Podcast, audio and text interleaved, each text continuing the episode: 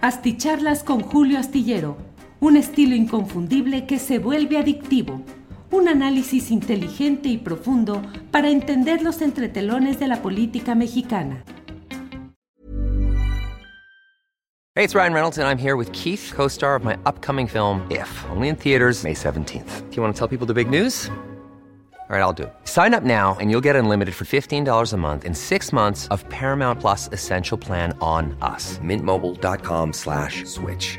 Upfront payment of $45 equivalent to $15 per month. Unlimited over 40 gigabytes per month. Face lower speeds. Videos at 480p. Active Mint customers by 531.24 get six months of Paramount Plus Essential Plan. Auto renews after six months. Offer ends May 31st, 2024. Separate Paramount Plus registration required. Terms and conditions apply if rated PG. There's never been a faster or easier way to start your weight loss journey than with PlushCare. PlushCare accepts most insurance plans and gives you online access to board-certified physicians who can prescribe FDA-approved weight loss medications like Wigovi and Zepbound for those who qualify. Take charge of your health and speak with a board-certified physician about a weight loss plan that's right for you. Get started today at plushcare.com slash weight loss. That's plushcare.com slash weight loss. plushcare.com slash weight loss. Asticharlas con Julio Astillero, un estilo inconfundible que se vuelve adictivo. Un análisis inteligente y profundo para entender los entretelones de la política mexicana.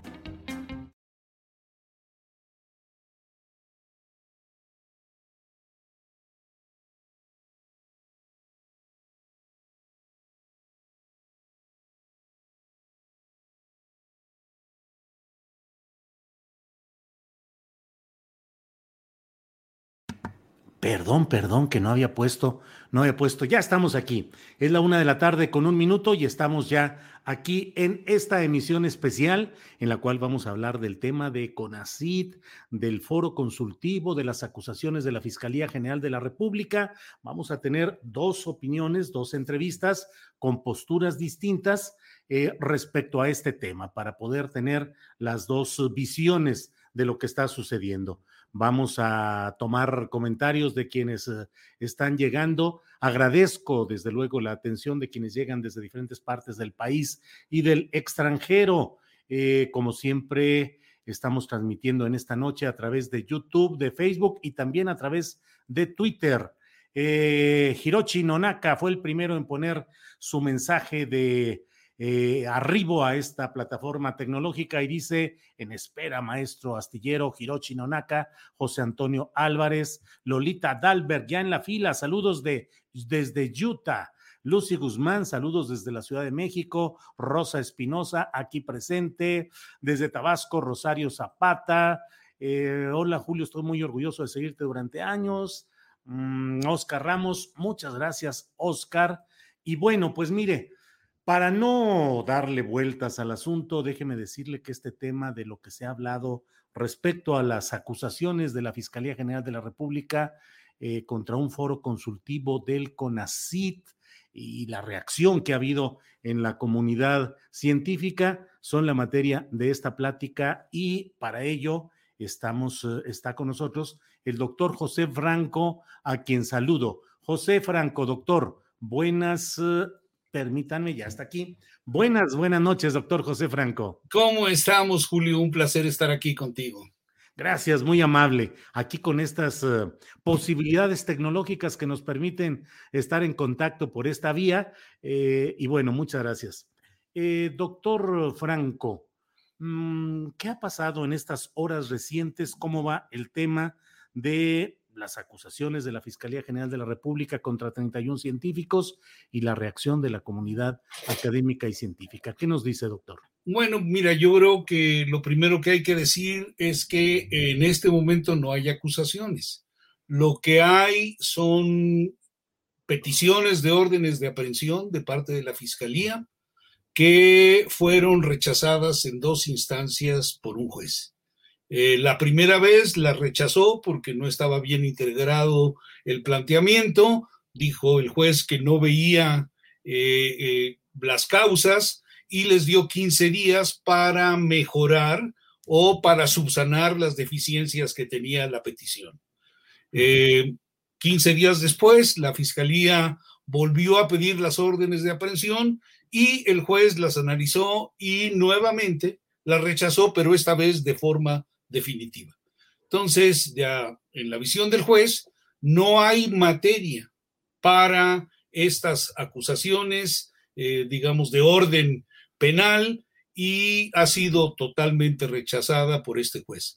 La fiscalía ha, este, emitido un comunicado, lo, emitió recientemente y además el subprocurador apareció en un programa de Ciro Gómez Leiva diciendo que iban nuevamente a, este, a pedir eh, estas órdenes de aprehensión. Eh, entonces, a en este momento, Julio, no existe una acusación en contra de los 31 en donde yo estoy, porque considero que el juez hizo su trabajo. Analizó lo que era el foro consultivo, analizó los informes técnicos y financieros que ha, emitió durante toda su existencia cada año el foro y pues no encontró ninguna materia que permitiera proseguir con eh, esa, esa acusación. Entonces, y sin embargo, va la fiscalía por una tercera oportunidad. Bueno, yo creo que la fiscalía, este, pues, eh, digamos, cada quien ve las cosas desde el cristal que le parece que las debe de ver. Eh, no solamente este juez ha desechado las, este, las acusaciones, sino que creo que es importante subrayar que la Suprema Corte de Justicia en julio, en tu tocayo pasado, en julio pasado, emitió un dictamen en donde dice que los recursos, el financiamiento que recibió el foro entre 2002 y 2019 son legales. Entonces, por un lado está la legalidad planteada desde la Suprema Corte y por otro lado está pues el no encontrar elementos para estas acusaciones. Sin embargo, la Fiscalía considera que somos peligrosísimos, que somos tan peligrosos como cualquier grupo de narcotraficantes o cualquier grupo de criminales y que debemos estar en el penal de máxima seguridad eh, con un crimen que nunca cometimos, que es el de delincuencia organizada. Entonces, digamos, esta es la situación. La situación es que hay una serie de supuestos que no se sostienen y, por otro lado, pues que lo único que ha pasado es que mediáticamente se nos ha incinerado. Y una cuestión que yo creo que tú vas a ser muy sensible a esto que digo, Julio, una cuestión que no tiene ni base jurídica, ni base penal, ni base administrativa para llevarse a cabo en este tipo de acusaciones, lo único que te queda pensar es que la motivación de estas acusaciones es definitivamente política. Entonces, estamos, o sea, creo, creo que debe de quedar clarísimo para todos tus escuchas que somos perseguidos políticos. Y somos perseguidos políticos, pues por razones, algunas que medio entendemos y otras que de plano no entendemos, Julio. Para ser perseguido político, ¿cuáles serían las razones? Pues te digo, algunas. Pero, algunas, al declararse. Algunas las visualizamos, algunas las visualizamos, otras no. ¿Cuáles eh, visualizan? Mira, eh, el, el, foro, cuando la actual administración de CONACID eh, empezó a funcionar en, eh, en, el, en el foro, hicimos un cambio de coordinación general. Yo era el coordinador general y el 15, no, el 16 de enero hicimos el cambio de coordinación y entró la, eh, eh, la doctora Julia Tagüeña como coordinadora. En ese momento, en ese momento, este, el planteamiento que hicimos fue que este cambio de coordinación se diera justamente dentro de las instalaciones de CONACID para que la comunidad científica que iba a asistir, pues conociera de, o sea, de una manera personal a la nueva directora de CONACID. Eh, déjame decirte una cuestión que, que no se ha dicho y que muchos de los que nos han criticado Eh, sobre todo hay algún joven reportero ahí que nos ha estado eh, pues colgando milagritos que no existen. Ricardo Valderas. Efectivamente. De Poder Latam. Efectivamente. Se habla de una serie ahorita, de ahorita entro en ese, en ese punto. Déjame nada más decirte que el foro consultivo eh, tenía un coordinador general, yo fui coordinador general durante un tiempo. ¿Cuánto tiempo, José? Estuve eh, cuatro años, cuatro años de, de 2014 a 2018. ¿Cuánto dinero se manejó en ese lapso? Pues es, eh, en este momento no lo tengo en la cabeza, pero cada año, no, de, de, déjame decirte, cada año se hacía una petición en base a Bueno, proyectos. Pero ¿cuánto dinero manejaste? Bueno, a ver, yo nunca manejé un centavo. Eh, la coordinación que tú tuviste a tu cargo. Ok. El foro cada año pedía un presupuesto y ese presupuesto... ¿Pero cuánto manejaste, José? ¿A poco no vas a saber si eran 10 millones, 100 o Ah, no, 200? no, lo que te puedo decir es que cada año se manejaban del orden de 30 millones, una cosa así. Del orden de... Eso sí, sí, a veces 35, Por otras eso, veces, en el tiempo en el que tú estuviste, ¿cuánto manejaste? pues, este, multiplica 35 No, no, por no. 4, o Ujú. sea, multiplica 35 por 4 y eso te da 140. un, un- un valor aproximado. Pero Exacto. ¿cómo aproximados? Estamos hablando pues de cosas delicadas, de 140 o de 200 millones de pesos. No es más o menos, ¿no? No, bueno, digo, de memoria no, no lo tengo, pero te lo puedo, te lo puedo dar. Ahora, en la ¿Cuánto página, personal tenían? pues eh, ese personal variaba dependiendo de los proyectos. Teníamos ¿Personal de base? eh, personal de base tendríamos como unos 20, una cosa así, Ajá. y eh, grupo, personal este, temporal, teníamos cerca de unos 30. O sea, en total eran cerca de 50 personas las que laboraban ahí. ¿Consumían cuánto de esos 140 millones de pesos? El presupuesto que se iba en salarios era del orden de 20 millones de pesos cada año. O sea, de 35 anuales, más de la mitad era para pago de salarios. Así es. ¿Qué produjeron durante ese tiempo? Pues mira, para que veas lo que produjimos, porque fue muchísimo, tienes que entrar a la página del foro. Y si, y si No, me no, permites, déjame traer un libro. No, bueno, dos o tres cosas concretas que los a ver, te doy digamos, tres cosas. estuvo esto que hicieron Eh, con ese dinero. Con muchísimo gusto, Julián. Hicimos una oficina de asesoría en temas de ciencia y tecnología para el Congreso de la Unión. Esta oficina, que se llamó In situ, tenía aproximadamente, porque algunos años varió, 10 investigadores jóvenes de diferentes áreas. Había eh, personas con doctorado en economía, en matemáticas, en física, en biología, en química, en psicología. ¿Y estaban todos- adscritos a quién? Al foro consultivo. O No, sea, pero en su trabajo legislativo. No, o sea, ellos no eran parte del legislativo, ellos eran parte del foro consultivo y nosotros hacíamos reportes, hacíamos escritos para las comisiones de ciencia y tecnología, tanto del Senado como de la Cámara de Diputados.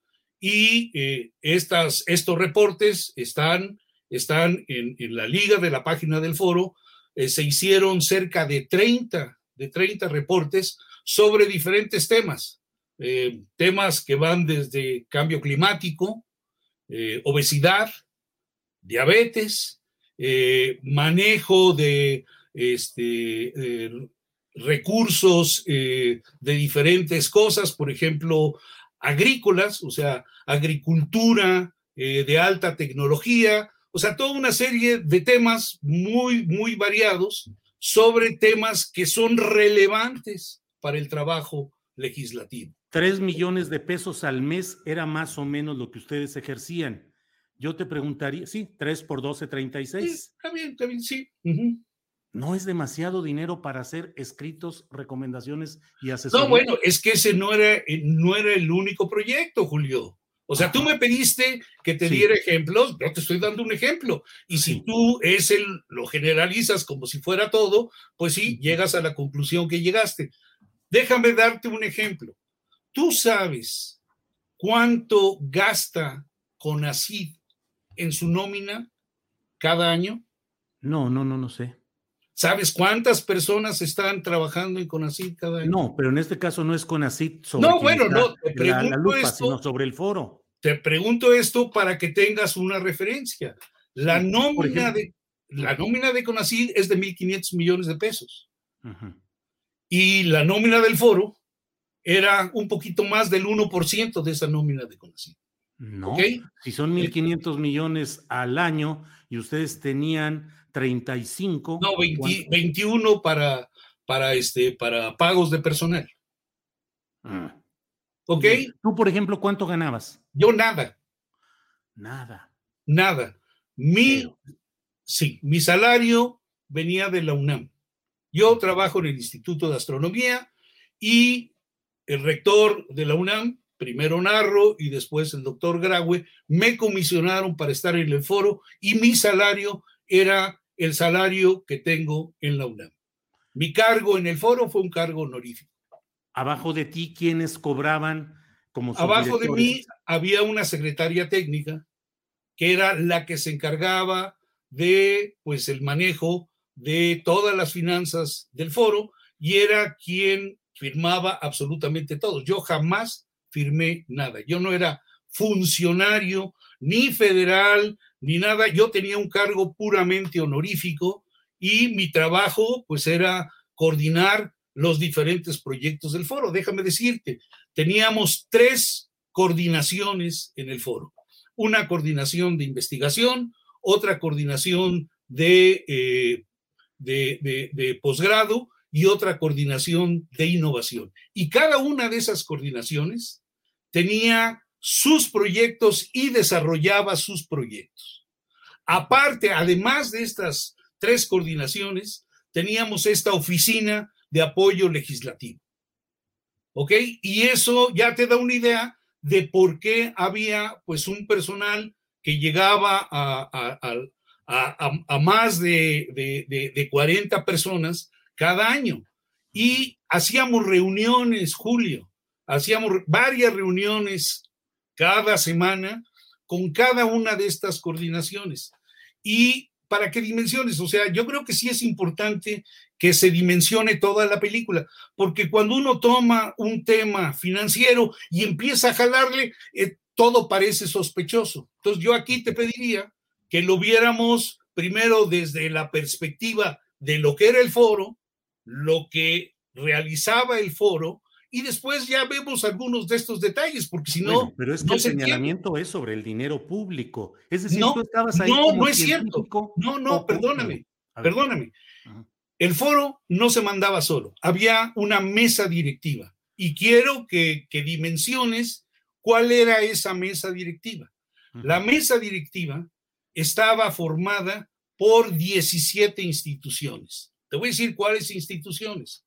La UNAM, el Instituto Politécnico, el CIMBESTAF, la Academia Mexicana de Ciencias, la Academia de Ingeniería, la Academia de Medicina, la Academia de la Lengua, la Academia de Historia, eh, los consejos estatales de ciencia y tecnología de todos y cada uno de los estados, los eh, centros públicos de investigación, esto es los centros CONACYT, eh, estaban también algunos. Pero esa no es la discusión. No, bueno, pero, pero si tú me permites. Es que la fiscalía está presentando solicitud de órdenes de aprehensión por presunto crimen organizado, entre otras cosas, por cuestión de dinero. Pero, eso es que pero, pero, yo pero déjame este. terminar. A ver, Julio, o sea, digo, es que no es me que dejas terminar. decir mil cosas. Bueno, adelante. No, no, no te estoy diciendo mil cosas, te estoy diciendo cuál era la mesa directiva del foro. Presentaron declaración patrimonial todos los Pero, de a ver, directiva.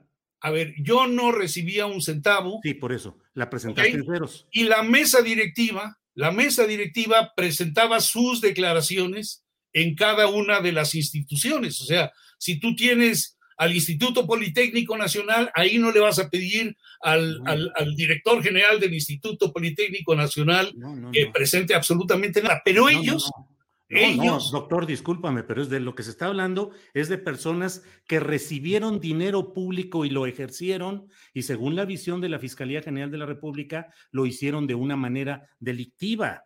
Pero para que entiendas que eso es falso, no, no, permíteme no. no podemos decir que es falso. Bueno, porque si no me permites terminar, sí, no vas a decir que es falso. Bueno, déjame terminar y ya llegamos a, al punto. Mira, cuando se pedían los presupuestos a CONACID, estos eran examinados y avalados por la mesa directiva. Se trabajaba durante el año y cuando se, hacían los proyectos, se indicaba qué proyectos se requerían, cuánto se requería para cada proyecto y CONACID decidía cuáles proyectos sí, cuáles proyectos no y el monto que asignaba. Y al final del año, Julio, había dos reportes, uno técnico y otro financiero. Estos reportes eran revisados primero por un despacho de auditores que le presentaban a esta mesa directiva, le presentaban los reportes de uso y con todos los comprobantes del dinero que se usó. Y una vez que la mesa directiva aceptaba esa auditoría se presentaba en CONACID eh, estos dos reportes, el reporte técnico y el financiero, y el control interno de CONACID auditaba nuevamente estos reportes. Y en algunos años, Julio, escúchame, en algunos años incluso la función pública los auditó. Y en los 18 años de funcionamiento del foro, no hubo una observación en ninguna de todas estas auditorías. Entonces, tienes a, grupos de auditores y tienes una mesa directiva que es a fin de cuentas la que dirige al foro y ahora la fiscalía eh, está en vez de pedirle cuentas a la mesa directiva, que es quien dirigía el foro, la está dirigiendo en contra de individuos que ni siquiera teníamos firma para todo esto. Bien, ya te he escuchado con toda atención. Te digo, este país está lleno de estos ejemplos de todos los procesos rutinarios, burocráticos, en los cuales auditorías, eh, contralorías señalan mil cosas y salen estafas maestras en las cuales participan universidades muy prestigiadas y tienen toda la elaboración de todo un proceso de firmas, de revisiones, de aprobaciones y sin embargo ha habido fraudes terribles que son los de los que la sociedad mexicana está cansado. Entonces, todo esto que me dices lo escucho con atención, pero te digo, bueno, pues es que lo que ha vivido México en todo este banquete de corrupción, pues han sido cosas parecidas. Pero te quiero preguntar algo, te quiero preguntar algo muy, concreto. Lo que intenta la Fiscalía General de la República y que supongamos que no proceda, esa no es la discusión, pero lo hace contra científicos o contra servidores públicos que manejaron dinero público. Yo no era servidor público. Entonces, ¿en qué función manejabas tú dinero público? Yo no manejaba dinero público. ¿Quién lo manejaba? Yo no, o sea, yo, yo te digo que no tenía firma. No, no, yo simplemente estaba eh, colaborando con los coordinadores y la mesa directiva. ¿Tú no decidías el destino de ese dinero? Yo no, yo, yo jamás decidí el destino de ese dinero. El, el dinero venía etiquetado por CONACYT. ¿Lo etiquetó para la compra del edificio o de la casa de la que se ha hablado? Nosotros no usamos el dinero de CONACID para la compra de esa, de esa casa. ¿De dónde eh, salió? Eso, cuando yo entro como coordinador general, había dos cuentas en el foro. Una cuenta que era la cuenta corriente de lo que se recibía de CONACID y otra cuenta de ingresos propios del foro. el dinero que se utilizó para la compra de la casa vino de esos ingresos propios del foro. No se utilizó, no se utilizó este dinero de CONACID. Entonces, es propios. ¿Qué?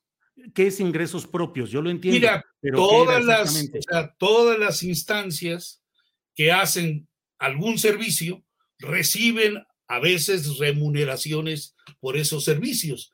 Y ¿Cuánto eso, costó esa casa? La casa costó 11 millones. De esos 11 millones, ¿cuántos llegaron? ¿Cuál fue la aportación mayoritaria para esa casa? vino de ingresos, de los ingresos extraordinarios del foro. ¿Cómo de qué? ¿Perdón? ¿Cómo de qué? Cuando yo entro al foro, estaba ya esa bolsa de ingresos extraordinarios. Entonces, y se estaba pagando una renta de aproximadamente un millón de pesos cada mes. Esa era la renta que se pagaba en el, lugar que tenía el foro consultivo. Y lo que yo pues, dije es, tenemos, ¿y de qué tamaño era?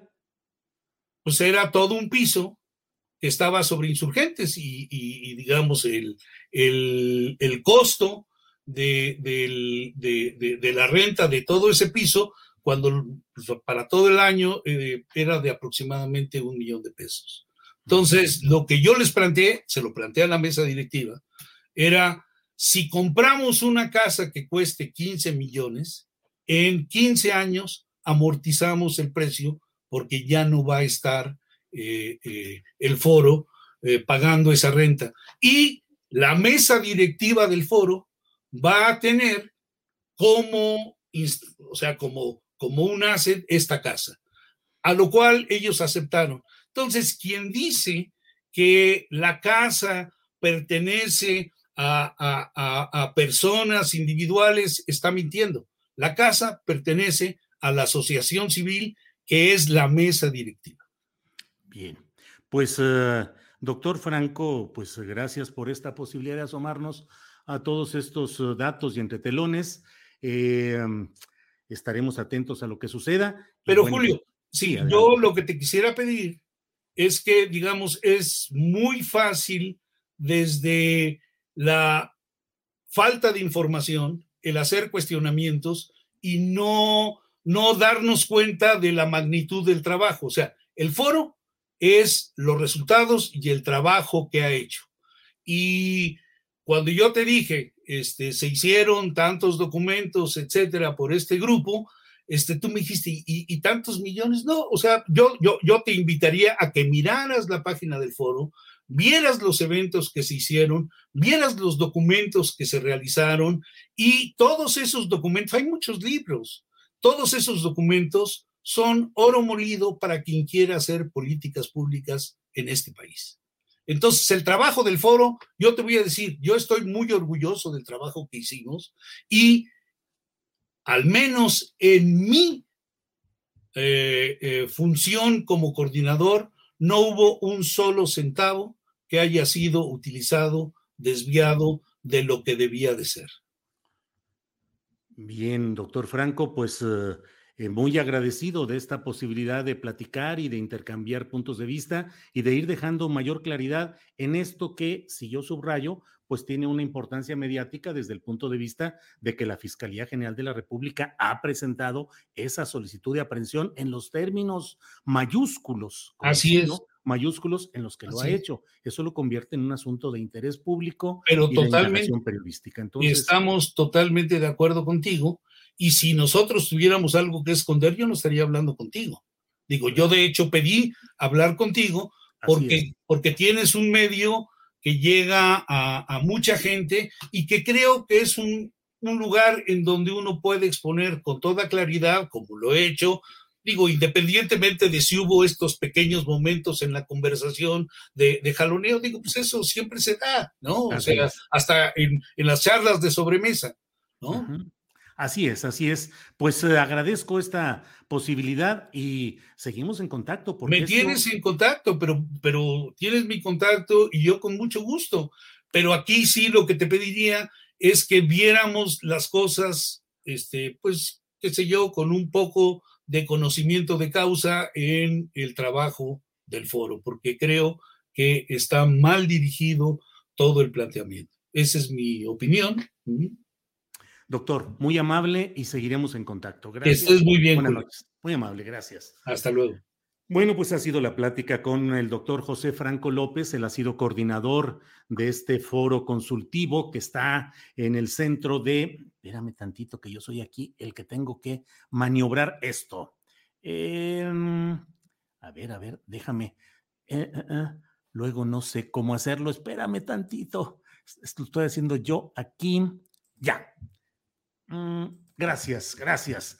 Gracias al doctor José Franco López, quien fue coordinador de este consejo eh, consultivo del, del, foro consultivo que está en la polémica, en este caso con el CONACIT. Y paso de inmediato con Julián Atilano. Él es sociólogo, analista político, eh, profesor de la Facultad de Ciencias Políticas y Sociales e investigador postdoctoral en la propia UNAM. Así es que saludo con gusto a Julián Atilano. Julián, buenas noches.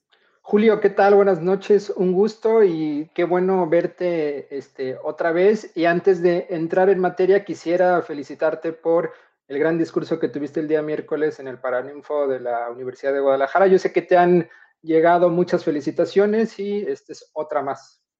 Le agradezco mucho, te le agradezco, Julián, y pues muy amable. Eh, Julián, pues um, eh, está este tema de la discusión sobre la indagación de las cuentas de un foro consultivo relacionado con el CONACID, la reacción de una parte de la comunidad científica y académica, en particular de la UNAM. Y bueno, yo veo aquí estas um, eh, expresiones. Acabo de tener una, una entrevista que espero hayas visto en alguna parte. Y bueno, ¿cuál es tu punto de vista sobre lo que está sucediendo, Julián? Mira, hay varios puntos que quisiera comentar y Mira, verdaderamente agradezco eh, esta apertura que tienes en tu programa porque yo creo que justo el fenómeno que estamos viendo también tiene que ver con los medios de comunicación. Hay varias aristas que están aquí planteadas y quisiera ir presentando, ir charlando sobre algunos de los puntos que más me parecen eh, relevantes. En primer lugar, quisiera decir categóricamente que esto no es un ataque a la comunidad científica y de investigadores. Eh, lo digo de frente, yo soy parte del Sistema Nacional de Investigadores del, SNI, es, un, este, eh, es, un sistema, somos 30 mil miembros aproximadamente, pero además de eso, la comunidad académica no se reduce a 30 mil miembros del SNI, es una, una comunidad amplia de cientos de miles de personas. Al año, más o menos, el CONACYT beca más de 100 mil estudiantes de, de posgrado, es decir, la comunidad es amplia. Entonces, me parece un despropósito que se busque impulsar una narrativa en la que se señala que es un ataque en contra de la comunidad académica que se está persiguiendo. Yo lo veo muy claro, está bien como lo acotaste, el, quien, me antecedió, José Franco, incluso ya no lo quiso situar en esos términos, pero muchas personas, eh, Lascano, por ejemplo, otras personalidades que están defendiendo al foro han dicho justo que estamos casi, casi en la Edad Media y me parece que eso eso no es así. A mí lo que me parece que hay que hacer y que hay que, y donde hay que poner el énfasis justo es en lo que se están investigando. No se les está acusando por investigadores o académicos, se les está acusando porque hay una serie de presuntos eh, delitos que al parecer se cometieron esta asociación civil y eso es lo que se está persiguiendo. Eh, personalidades, personajes que hicieron un uso indebido eh, de los recursos públicos. La acusación, que es, eh, como le decía yo al propio doctor José Franco, pues es una, una acusación mayúscula porque eh, implica esta figura del crimen organizado, la asociación delictuosa, que implicaría ir a un penal de alta seguridad. Eh, en todo esto, Julián Atilano, ¿qué tanto hay un afán de venganza del propio fiscal general de la República, Alejandro Gersmanero, que durante mucho tiempo no pudo ser investigador de este SNI, del Sistema Nacional de Investigadores, y ahora logró serlo gracias a una comisión especial que se creó en el CONACYT y en la cual entregaron esa, ese nombramiento. ¿Qué tanto es una eh, pelea política contra científicos o académicos contrarios a la idea obradorista de gobierno? Yo creo que son puntos eh, distintos. Eh, para quienes no, no sepan la noticia que acabas de señalar, a Gertz Manero se le dio el, uno de los grados, bueno, no es grado, uno de los em, niveles más altos del SNI, el SNI 3. Hay un emérito, pero bueno, le dieron el, el, SNI 3 y eso generó mucha eh, controversia. No conozco bien el tema, me parece que hay que revisarlo porque uno puede eh, ser parte del SNI y no recibir el estímulo, puedes estar fuera del SNI, no recibir el estímulo si comprometes y cumples con ciertos requisitos. Habrá que ver si el fiscal lo hace, si, si no está cumpliendo, pues me parece que es una cuestión que hay que señalarla y observarla. Eso por un lado. Y por otro lado, si es una cuestión de disputas eh, políticas, a ver, hay que ir al fondo del asunto, Julio. Aquí la situación eh, me parece que es de distintas índoles. Una de ellas es la legal. Este eh, foro eh, que se constituyó como un órgano interno dentro de CONACID, es decir, pertenece al CONACID, se hizo a, partir de una ley. Posteriormente se hace un estatuto para que se pudiera hacer una asociación civil, pero para hacer una asociación civil se necesita un acta constitutiva que no tenía el foro, es decir, de origen hay un problema de corrupción. ¿Qué sucedió entonces? Este órgano interno que era el foro dentro de CONACIT se convirtió después prácticamente en una empresa privada, en un ente privado, en una asociación civil. En esta asociación civil, todos los fondos que iban para el foro eh, del órgano interno se pasaban al ACE y en ese momento entra en una caja negra, es como un fideicomiso, ya no se puede auditar, ya no se puede revisar y en ese sentido ese simple movimiento es un eh, movimiento ilegal, aunque el juez, eh, como lo comentaste, haya dicho que, que, no va a seguir el caso, no es materia juzgado, esto es bien importante señalarlo. Y entonces cualquier recurso, aunque sea un lápiz que esté adentro de la asociación civil, ya puede tener ese carácter de eh, desvío de recursos. Eso es, eso es definitivamente un punto importante. Otro punto importante y que no es menor es la cantidad. Eh, el doctor Franco dice que hubo los reportes, las auditorías, que el consejo directivo o la mesa directiva la formaban representantes de las principales organizaciones académicas del país y hace rato hubo un, comunicado que dieron a conocer varias de las eh, eh, principales academias de mm, la academia, déjame ver, aquí lo tengo, en el cual señalan su inconformidad con lo que está sucediendo. Son eh, las Academia de Ingeniería, la Academia Mexicana de Ciencias y la Academia Nacional de Medicina, eh, donde reconocen el derecho del CONACID para organizar su colaboración con el sector académico. Dicen que si la Fiscalía sostiene que hubo un acto contrario a derecho, eh, lo que se busca es que no se les someta a la acusación de delincuencia organizada, sino que se respete el principio de presunción de inocencia y las reglas del debido proceso. Esto es lo que dicen los tres consejos directivos de las academias de Ingeniería de México, Mexicana de Ciencias y Nacional de Medicina. Yo estoy de acuerdo que se respete el debido proceso y yo creo que la comunidad académica en general es lo que quiere. No se está pidiendo que haya un proceso selectivo, no se está buscando que haya un acoso selectivo, al contrario, me parece que estamos en un momento en el que se debe respetar el debido proceso para que no haya ninguna duda de lo que está eh, sucediendo, pero regresemos eh, otra vez eh, al punto. No puede ser posible que quien haya dirigido o coordinado, el, quien me antecedió, José Franco, no sepa los recursos que gastó. Eso me parece totalmente eh, eh, perverso, incluso me parece complicado. Lo de la casa también que se haya gastado, que, se, que a la secretaria eh, me parece técnica 50 mil pesos al mes, un derroche de dinero absoluto cuando hay profesores de asignatura que ganan 800 pesos al mes, hay varios niveles de análisis. Está la parte ética del derroche que hicieron y la forma en que gastaron los recursos, lo de la casa.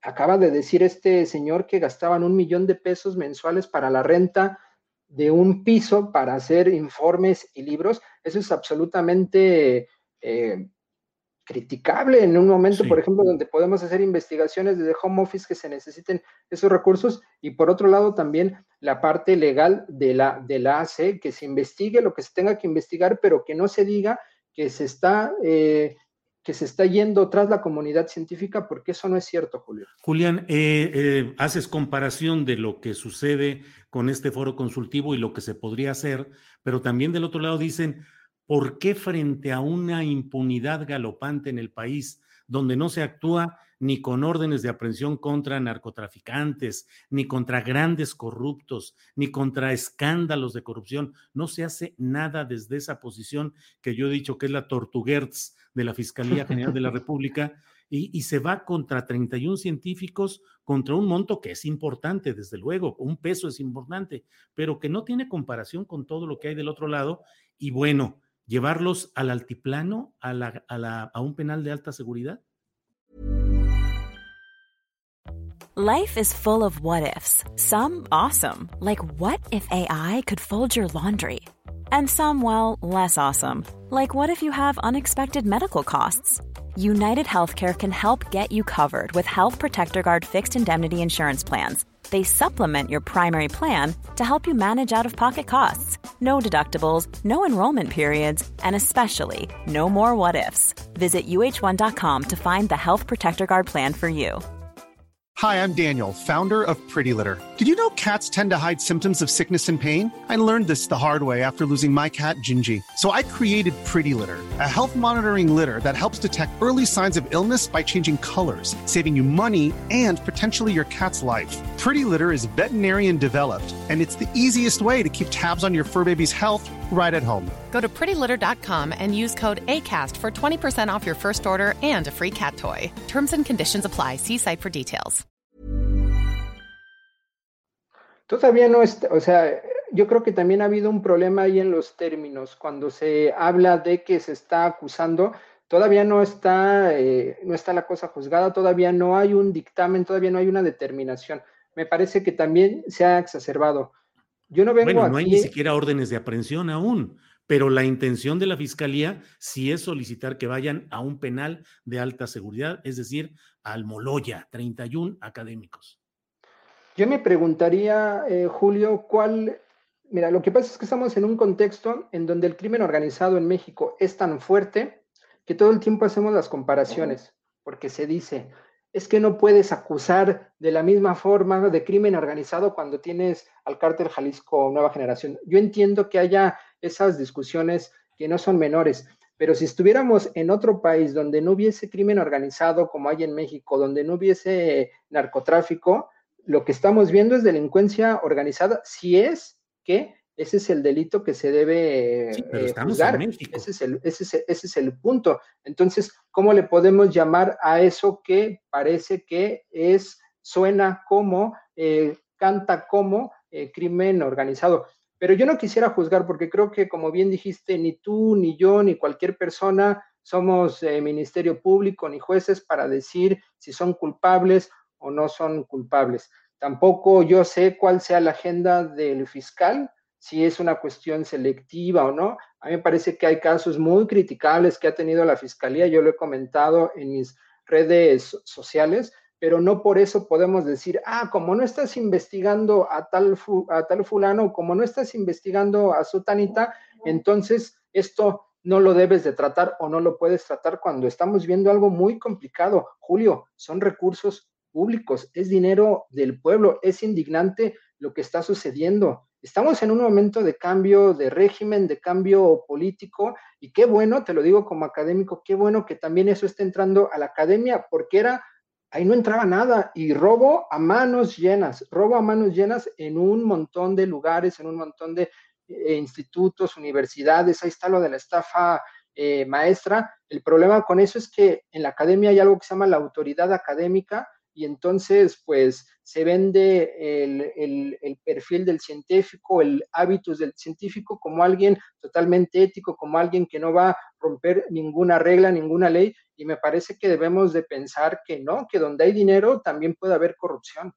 ¿Qué opinas, Julián Tilano, de la postura del rector de la UNAM, el doctor Enrique eh, Graue, Grau? Eh, mm, que él señala que es un exceso, que es un abuso lo que se está realizando respecto a estos científicos y en particular con la incorporación de Enrique Cabrero, que fue el director del CONACIT, señalado en todo esto y acusado también, eh, que ahora es parte de la Junta de Gobierno de la UNAM. ¿Qué opinas de eso? A mí me parece bien que los rectores eh, se posicionen respecto al tema, me parece bien que el rector de la UNAM también lo haya hecho. Mira, yo creo que hubo algo que movió mucho y que hace que Em, hablemos de despropósitos y olvidemos el asunto sustancial. Y es justo lo que acabas de decir, lo de Almoloya, lo del altiplano, lo de la cárcel. Me parece que eso en particular, en esos términos, es un exceso. Yo estoy de acuerdo también que es un exceso antes de juzgar, antes de que este, haya una acusación, hablar de dónde te voy a llevar. En ese sentido, me parece muy responsable de la comunidad académica que salió a decir que era un despropósito hacerlo, en ese sentido que lo haya hecho el rector de la UNAM. lo considero, eh, considero que esté bien. Sin embargo, tampoco ni el rector ni ninguna autoridad son eh, el Poder Judicial. Yo también le diría a todas las personas que están diciendo, momento es que son académicos, es que nos están persiguiendo, ya párenle a este acoso selectivo, pues que no, que debemos dejar que las investigaciones avancen porque justo un problema que hay en México muy fuerte por muchos años es el de impunidad y me parece que empezar a hacer una cobertura en la que se trata de proteger a cualquiera, en este caso académicos y académicas, me parece que de poco ayuda para resolver ese problema de la comunidad y de impunidad, perdón. Ajá. Enrique Cabrero como miembro de la Junta de Gobierno de la UNAM. Pues ¿qué te puedo decir? Él fue también director de CONACYT, tiene también, él tiene eh, acusaciones en este informe que hizo Poder. Yo no sé realmente, desconozco cuáles sean las formas en que se constituye la Junta eh, Académica, tampoco sé si, eh, ni quisiera tampoco insinuar que haya algún, alguna presión para que haya ciertos comunicados. La UNAM es muy plural, la UNAM es democrática y pues eh, si él está incumpliendo, también que se le investigue, ¿eh? o sea, todos, todos, absolutamente todos, las 31 personas que están ahí, que se les investigue si es que cometieron delitos. Las acusaciones, ahí están. Yo invito a la audiencia que vea este reporte que se ha difundido en distintos medios, que hizo una organización, porque ni siquiera es una cuestión del gobierno tampoco, hay una organización también que ha presentado, más bien ha difundido ciertas pruebas, que es Poder, es una organización no gubernamental que está haciendo señalamientos contundentes y muy claros. Y también me parece un despropósito que quien me antecedió haya eh, prácticamente dicho que ese jovencito reportero está ahí haciendo, eh, no sé, ruido y olas. Me parece que no es así, me parece que está haciendo un trabajo de rigor periodístico y que los medios corporativos no están haciendo, Julio. Mira, esto es un tema importante que hay que debatir y hay que poner sobre la mesa. Me pregunto, y ya que estamos también tratando de hacer vínculos y relaciones entre grupos y poderes, ¿por qué en los medios corporativos no aparece la otra parte de la moneda? ¿Por qué solo se le invita a personas como Lascano, como Julia? ¿Por qué no se invita a eh, reporteros eh, como, como el colega que hizo esta investigación. ¿por Ricardo no, Valderas. Carlos, Ricardo Valderas, ¿por qué no se habla de la, de la otra parte? Porque mira, al no mostrar la otra parte, al no mostrar esta evidencia que está haciendo esta organización, entonces pareciera justo que está sucediendo lo que están diciendo un grupo de investigadores y es que hay un acoso selectivo, porque si solo mostramos la cara de una moneda, entonces estamos mostrando eh, un sesgo muy evidente. Yo me pregunto a qué responde esa situación. Mira, el dinero que estuvo vinculado al foro, que son cientos de millones de pesos, probablemente, y lo voy a decir de esta manera, salpicó a mucha gente, le llegó a muchas personalidades, a mucha gente de la academia, a muchas organizaciones y también creo que así como hay eh, eh, un acto de impunidad, claro, también yo creo que hay autocensura y yo creo que si se le rasca más, se va a encontrar un cochinero como el que ya está ahí presente. No es posible que un foro no tenga eh, claro ni quien lo dirigió, pues el dinero que se, que se gastó. O sea, es una cuestión, es lo primero que tienes que saber, tener tus cuentas claras. Julián, para no ejercer esa autocensura de la que hablas, eh, dices que pudieron haber salpicado a personalidades como a quienes. Pues no sé, fue mucho dinero eh, el, que realmente no, no, no, sé a quién le haya podido salpicar, pero en este informe que, del que se habla, se dice que hubo contrataciones a otras organizaciones. Es que, es que es tan grande el problema que no lo estamos desmenuzando como se debe, pero en este informe de poder se dice, se señala que se gastó dinero en, nombres de personas, no, lo, tengo eh, a la mano, personas que también colaboran dentro de la mismo, del mismo foro. Ese mismo foro, como hace, gastó dinero en sí mismo. Julia, Julieta Tagüeña, perdón, trabajaba en CONACIT y ella era una de las eh, responsables eh, de darle dinero al foro. Cuando termina su gestión, se va al foro. Eso en ciencia política se llaman puertas giratorias. Y eso también se persigue, Julio. O sea, es un cochinero lo que estamos eh, viendo. Entonces, no dudo que hayan eh, centros de investigación que hayan recibido eh, dinero. me parece, o sea, sería muy común. No, no, no, no, no dudo de que ello haya sucedido y creo que eso es una hipótesis, y así lo quiero recalcar, que es lo que muestra y lo que nos puede dar la respuesta de por qué tanta, tanta defensa a ese grupo. Hay que ver Twitter y ahí vemos cómo hay una comunidad de élite que está defendiendo al foro sin poner absolutamente en duda ninguna de las acusaciones. No dicen absolutamente nada del informe y del reporte de poder. Ayer tú tuviste una muy buena entrevista con el colega Valderas. No se difundió, Julio. ¿Qué está pasando? O sea, ¿en, qué, ¿en qué país estamos viviendo? Claro, Julián, tú eres miembro de la comunidad de la UNAM. ¿Crees que esto pueda generar protestas masivas, salir a la calle por estas causas por parte de la comunidad universitaria? Qué gran punto señalas, Julio. Y mira, yo creo que un problema estructural y un problema que a los ojos de la comunidad académica de base, porque yo quisiera señalar que hay jerarquías eh, muy marcadas. Están los profesores de asignatura. Mira, yo aquí tengo un cheque de profesor de asignatura, 800 pesos al, a la quincena. Eh, están los de asignatura que no tienen plaza, hay otros que hay más o menos y va escalando. Y entonces el problema que sucede en la comunidad académica, Julio, es que es muy clara esa división y las desigualdades. Entonces, este segmento, este grupo privilegiado de élite, pues no tiene legitimidad. La gente en la comunidad perfectamente saben quiénes son y es un exceso, o sea, los gastos que hicieron son excesivos. Y en ese sentido, no va a haber ni una manifestación, ninguna, te lo digo también como sociólogo, como alguien que analiza acción colectiva y movimientos sociales, a favor de este grupo. No se está viendo, no hay gente en la calle. ¿Por qué? Si, es, ¿por qué si, si manejando esta hipótesis que señalan, si fuera un acoso selectivo, si fuera un ataque frontal contra la comunidad académica, no están los universitarios en la calle?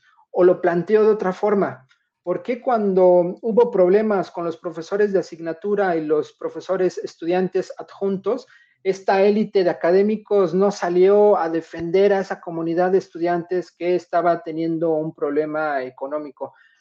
La comunidad académica es individualista y está desarticulada. Es algo que está pasando y es uno de los problemas. A mí me pesa como académico y como parte del gremio saber que estamos desarticulados, pero también entiendo que sucede porque hay unas desigualdades eh, tremendas. Podemos decir que hay académicos FIFIs también dentro de la universidad y académicos eh, más del pueblo. Por eso el día de hoy yo me pronuncié en Twitter y dije que estaba a favor eh, de que se les ni siquiera persiguiera, que se abriera un debido proceso en contra de estos personajes, porque pareciera que es algo homogéneo y que hay una persecución. Eh, y reitero esta idea porque es la idea que se está buscando y de forma muy perversa, Julio, porque ¿qué implica decir que la comunidad académica está siendo perseguida? Implica que haya temor, implica que haya incertidumbre, implica que mis colegas, mujeres y hombres consideren que el día de mañana a uno le va a tocar y que si están persiguiendo a ellos, entonces mañana van a perseguir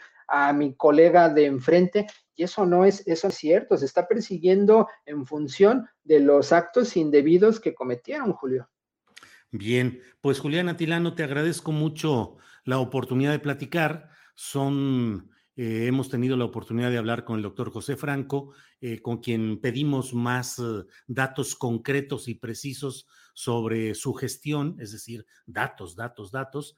Y bueno, en esta otra parte en la cual tenemos tu opinión, que es que hemos escuchado con atención, y bueno, seguiremos viendo qué es lo que sucede en todo este tema que parece que todavía tendrá sus episodios concretos y críticos o ya veremos qué es lo que sucede. Juliana, reserva de lo que quieras agregar. Gracias por esta oportunidad. Pues muchas gracias, Julio. Solo rematar con lo siguiente, este foro de eh, élite académica percibía 50 millones de pesos al año y cuando este gobierno decidió, y bueno, el CONACID ya no darle 50 millones de pesos al año, judicializaron y se ampararon. Después la Suprema Corte decidió que pues no tenía ningún, eh, eh, ningún proceder este amparo y pues bueno, estamos en medio de este gran cochinero. Muchas gracias, Julio. Al contrario, Julián, muchas gracias. Buenas noches. Hasta luego. Déjame quitar aquí que estoy aprendiendo, estoy solo haciendo toda la maniobra esta técnica y aquí va. Dice sacar del estudio, ni modo, Julián, sacar del estudio. Gracias, hasta luego. Bien, pues eh, muchas gracias. Hay muchos comentarios que se dice Julián Peña que se investigue la gestión de la exdirectora del CONRICIT, Margarita Ontiveros, que exigía dinero a las casas editoriales en convenio para pagar viajes y financiar eventos como entre pares. Dice esto, bueno, así lo leo. Eh, Atilano no se queja de la élite académica, se queja de que él no cobra como la élite, dice Diego Hernández. Eh, Siendo estudiante, dice Cristian Franco, fui testigo directo de desvíos de recursos para fines personales de los doctores, una beca que nunca vi, pero mi director sí. La ciencia no les pertenece, aunque los SNI crean que sí. Perdón, estoy sin, sin ponerlo por aquí, eso ya lo leí. Silverio Palacio, Silverio, será un exceso señalar que hubo excesos en el sexenio de los excesos? Híjole, pues claro, esa es la pregunta. Silverio Palacios, ¿será un exceso señalar que hubo excesos en el sexenio de los excesos? Pues sí, Silverio Palacios nos pone a pensar. Yo lo he, lo he, planteado de otra manera menos clara. Yo digo, bueno, en el océano de corrupción, en el banquete de corrupción que hubo en estos gobiernos anteriores, este espacio estuvo ajeno a, este tipo de tentaciones ante el arcón abierto ante el cual dicen que hasta el más justo peca. Silverio, gracias. Y seguimos. Las desigualdades son ciertas, pero de eso a que hay que meterlos al bote, dice Isaías Martínez. Lucy Rodríguez de Vara dice, saldremos a las calles, pero para que los metan a la cárcel. Sas, mano. Eh, hasta el hijo de Adela Micha recibía dinero, dice Leticia Bocanegra. Bueno, está en esta eh, Elías, Elías, hermano de Adela, ah, está pues en estas, en estos involucramientos. Proceso sacó reportajes de los ladrones investigadores, dice Ismael Antimo. Eh, Qué barbaridad, no les da pena, dice Lupita MG, que muestren el desarrollo de sus proyectos, de los que investigan, que, den a saber lo que han descubierto. Cuentas claras. Bueno, pues um, déjenme ver qué es lo que tenemos por aquí pendiente. Eh, eh, em, mm, mm, mm, eh, bueno, pues um, son algunos de estos datos y de estos detalles. Ha habido mucha, mucho interés. Déjenme yo hacer los comentarios que creo pertinentes en este tema y en este asunto. Le hemos presentado pues dos aspectos. Uno, por un lado, muy importante en términos de datos y de indagación periodística. Por eso fui más incisivo en el sentido de pedir que hubiera más datos y más información, más allá que la explicación en lo general, que nos dieran datos y creo que hubo varios datos interesantes. Y por otra parte, con uh, Juliana Tilano, eh, buscamos también algunos otros investigadores con una postura distinta, crítica del foro y del CONACYT. Eh, no, no hubo, como esto lo hicimos muy rápido, pues no hubo, no hubo la oportunidad de platicar con ellos. A lo mejor más adelante tenemos esa misma oportunidad. A lo mejor eh, vemos qué se puede ir organizando porque es un tema muy llamativo. Pero mire, yo creo que dentro de lo que está sucediendo en nuestro país está em, tiene cargas negativas la gestión del doctor Alejandro Gertz Manero como fiscal general de la República, como ya lo hemos dicho. No se pueden cerrar los ojos ante el hecho de que hay una lentitud y visos de lo que podría ser complicidad con una serie de factores negativos, que la lucha contra la corrupción no ha tenido la respuesta adecuada en la esperanza que se depositó en este presunto fiscal autónomo eh, que bueno, ya si es autónomo o no en términos políticos, ya es otro tema que dejamos para otro momento. Pero él mismo, y hoy, ¿quién fue? Waldo. Waldo, el caricaturista, puso una, una caricatura donde decía que era Flash Manero para los asuntos personales y Tortuguerz para los asuntos institucionales. Mientras en todo el país florece y se desarrolla la impunidad y siguen los hechos terribles de violación al Estado de Derecho y de grandes corruptos que siguen intocados, intocados. Mientras Emilio Lozoya sigue disfrutando de su libertad en su casita porque ni siquiera tocó eh, el piso de una cárcel, porque sigue teniendo un trato privilegiado en la esperanza de que denuncie lo que quién sabe si lo haga o no, pero él está tranquilito en su mansión viviendo con su gran dinero. El general Salvador Cienfuegos, y lo digo con toda claridad y con absoluta responsabilidad, a pesar de todo lo que hubo y todo lo que se ha dicho, él tiene, debería de estar sujeto a una indagación que la Fiscalía General de la República no hizo, que lo hizo de manera express para facilitar la salida de este general ahora en retiro. Y como eso nos podemos ir a lo largo y ancho de muchos asuntos. No voy a omitir el hecho de que Ovidio Guzmán tiene una orden de aprehensión que este Estado, el Estado mexicano y el gobierno federal y las instancias que deben cumplir con esa orden no la han cumplido. Eso es una realidad. Y también es cierto que en temas como los de los hermanos del presidente López Obrador, tanto de Pío como los de Martín Jesús, eh, no ha habido la diligencia, ni la fuerza, ni la precisión del gobierno y del Estado para indagar y para verificar las cosas. Entonces, todo eso implica que la gestión del propio Gers Manero, que ha usado la Fiscalía para, entre otras cosas, para favorecer su interés familiar en un asunto que tiene en la cárcel a una persona de avanzada edad, que fue compañera de su hermano ya difunto, hermano de Gersmanero, y que ahora se habla de depósitos de millones de dólares en, una en cuentas del extranjero que habrían sido manejadas por este hermano ya difunto y que en venganza por todo esto y para controlarlos está en la cárcel esta señora. El acceso privilegiado a la condición de investigador del Sistema Nacional de Investigadores en el más alto nivel ordinario, que es el de eh, el tercer nivel, ya nos decía Juliana Tilano que hay otro, el de emérito, pero él entró al nivel 3 Nunca lo había tenido y lo tuvo hasta ahora que tiene el poder que tiene y contra la opinión de estos personajes. Y sin embargo, a pesar de todo esto, yo no tengo ninguna duda en que cuando se gasta este tipo de dinero público en una instancia del poder público, de CONACID, con un foro, con dinero proveniente del presupuesto de CONACID, pues se tiene que responder y quien responde lo tiene que hacer como servidor público que aceptó entrarle a una tarea, haya sido de manera honoraria o haya sido de manera financiada, pagada económicamente. Porque finalmente ahí el punto es qué se hace cuando se está en una instancia que está recibiendo dinero eh, proveniente, derivado, en este caso de CONACID, ¿Qué es lo que está sucediendo ahí?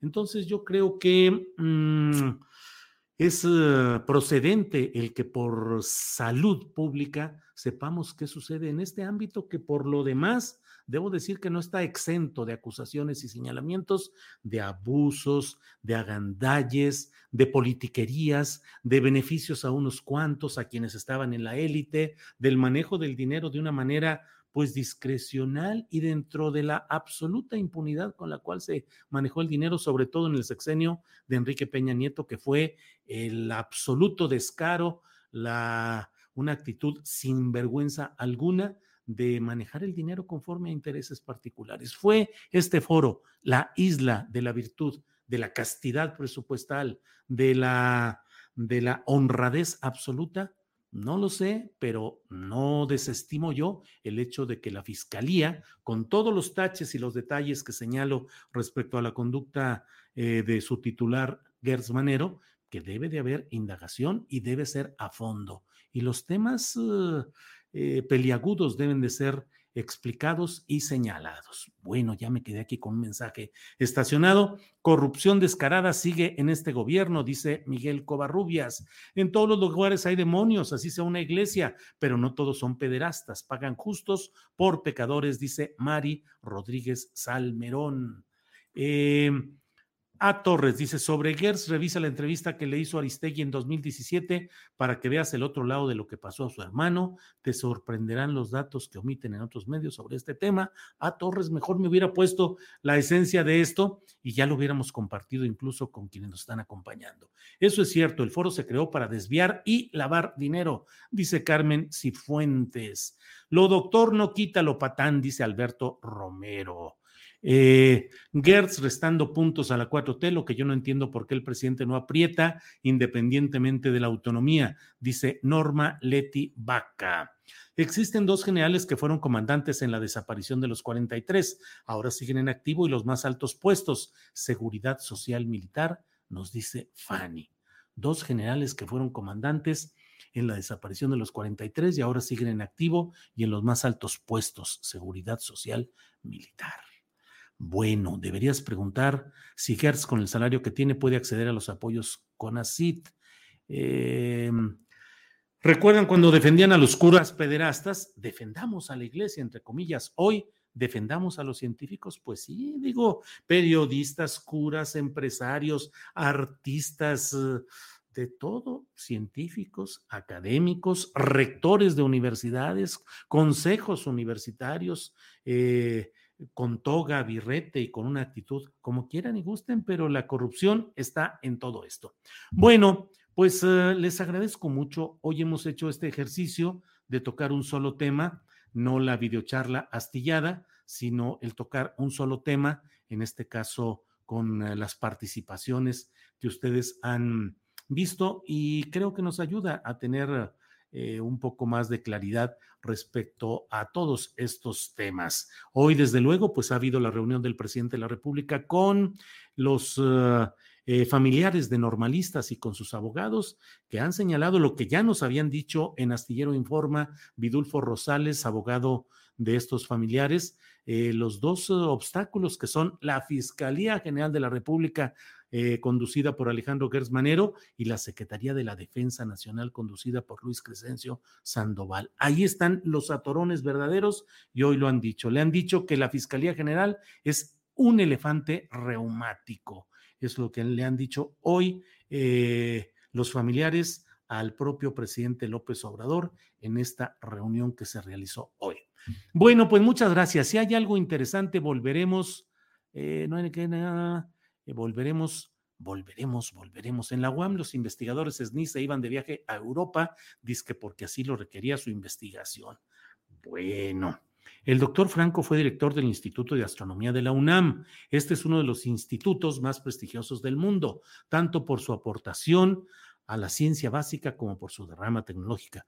Montones de artículos, muchos profesionistas. Como digo, soy partidario de la 4T y si se necesita investigar, pero no me presto a linchamientos gratuitos de gordas que no comprenden el quehacer científico, dice Luis de Caso.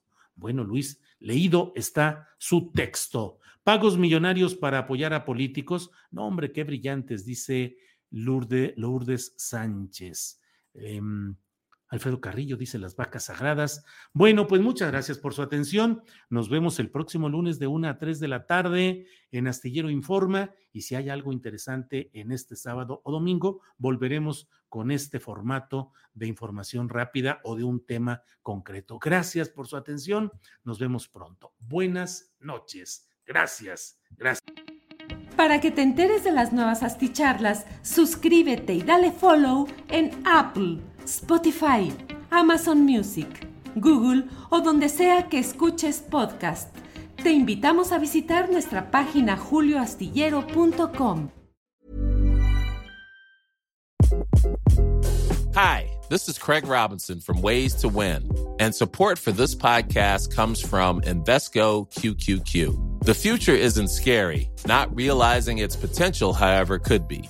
Just like on the recruiting trail, I've seen potential come in many forms as a coach. Learn more at Invesco.com slash QQQ. Let's rethink possibility. Investco Distributors, Inc. Hey, it's Danny Pellegrino from Everything Iconic. Ready to upgrade your style game without blowing your budget? Check out Quince. They've got all the good stuff, shirts and polos, activewear, and fine leather goods all at 50 to 80% less than other high-end brands. And the best part? They're all about safe, ethical, and responsible manufacturing. Get that luxury vibe without the luxury price tag. Hit up quince.com slash upgrade for free shipping and 365-day returns on your next order. That's quince.com slash upgrade. Para que te enteres de las nuevas asticharlas, suscríbete y dale follow en Apple Spotify, Amazon Music, Google o donde sea que escuches podcast. Te invitamos a visitar nuestra página julioastillero.com.